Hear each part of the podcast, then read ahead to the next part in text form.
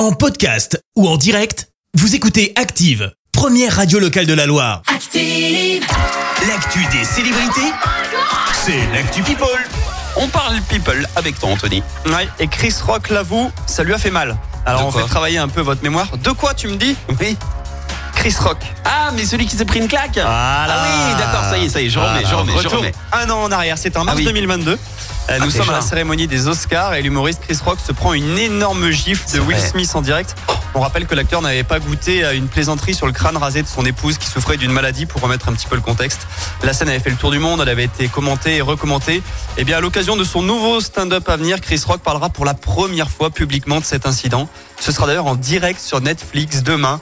Et petit spoil Ah. signé du Wall Street Journal, la gifle est au centre de tout le spectacle. Comme quoi se faire gifler, ça peut être un mal pour un bien. Oh, c'est beau. Ça peut t'offrir un Je sais pas si. Will Smith va apprécier, mais euh, bon. Bon, ça fait le buzz en tout cas. Ok.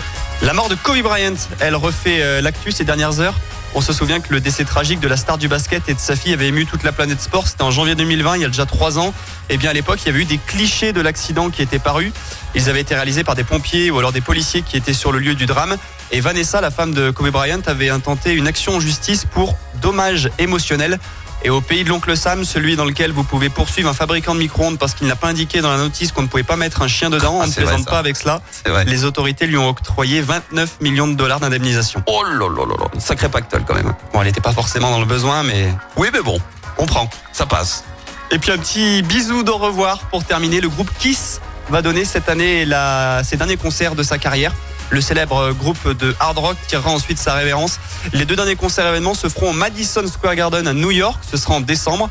Alors Kiss a été formé en 1973, il y a 50 ans tout pile, et le groupe débutera en octobre cette ultime série de concerts qui s'inscrit dans le cadre de son Hands of the Road Tour, une tournée d'adieu qui a quand même été débutée il y a 5 ans et qui devait se terminer en 2021, une fin repoussée à cause du Covid-19. Donc rendez-vous euh, pour les fans de Kiss à New York en décembre.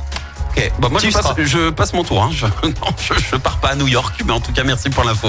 Euh, je te retrouve dans un instant pour le journal. Oui, on parlera de Primark évidemment. C'est le Eh jour oui. J. On est à les deux grosses heures de l'ouverture de Primark à Saint-Etienne à Centre 2. On évoquera également le cas de Gérard Tardy, le maire de Lorette, qui est poursuivi pour abattage illégal de chèvres. Et puis on fera un petit retour sur la réunion publique d'hier soir à la, à la Ricamari où il y avait de nombreux représentants syndicaux euh, au niveau national. Merci à tout à l'heure. On y Merci, vous avez écouté Active Radio, la première radio locale de la Loire. Active.